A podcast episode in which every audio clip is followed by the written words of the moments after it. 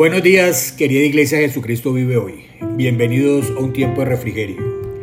Recibo hoy una píldora sobre indiferentes. El libro de Habacuc, capítulo 1, versículo 13 dice: Pero tú eres puro y no soportas ver la maldad.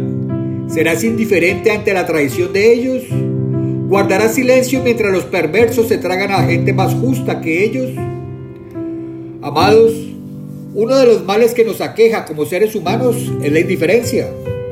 Se trata de ese estado en el que una persona, una cosa o una situación no logra despertar en nosotros ninguna clase de emoción.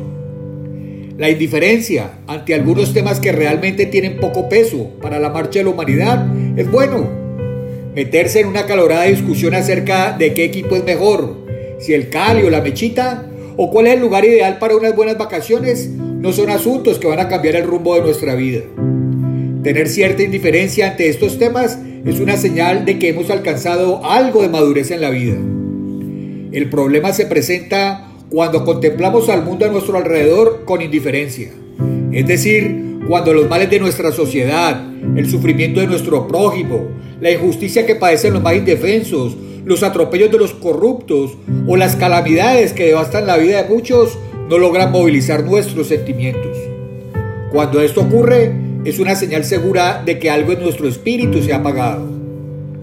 Una de las ironías incomprensibles de la vida es que esta tendencia, que es común a toda la humanidad, parece acentuarse en quienes hemos conocido el generoso amor de Dios. Al igual que el levite el sacerdote, en la parábola del buen samaritano, no logramos quebrar ese espíritu religioso que afianza en nosotros un interés que solamente abarca nuestra propia existencia.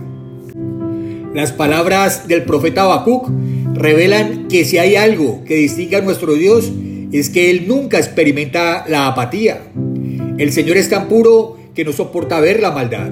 Cuando contempla la injusticia, la opresión, la malicia o el atropello, reacciona con furia e indignación. Del mismo modo, cuando percibe la angustia de los afligidos, escucha el clamor de los indefensos o ve las lágrimas de los atribulados, su corazón se llena de tierna compasión hacia ellos.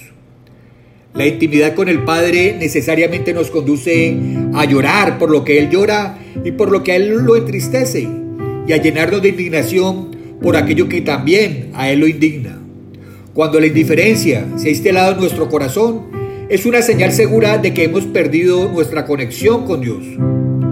Pidámosle a nuestro buen Padre Celestial que nos libre de la enfermedad de la indiferencia. Reclamemos esa bendita sensibilidad que conmueve nuestras entrañas cuando nos encontramos frente a situaciones que quebrantan los principios del reino.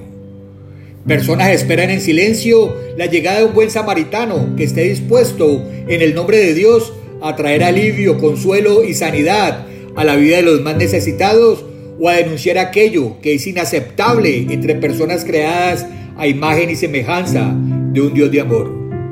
No seamos indiferentes ante lo que no causa indiferencia a nuestro Dios. Sé el buen samaritano que estás llamado a ser. Reflexiona en esto. Anhelemos un amor que no pueda más que amar. Amar como lo hace Dios. Por amor al amor. Mi amado, mi amada, el Señor te bendiga y te guarde. El Señor haga resplandecer su rostro sobre ti y tenga de ti misericordia. El Señor alce sobre ti su rostro y ponga en ti paz. En el bendito nombre de Jesús. Amén. Un abrazo grande y con amor en Cristo Jesús. Yo sigo orando, yo sigo creyendo. Cali para Cristo, Colombia para Cristo. Chao, chao.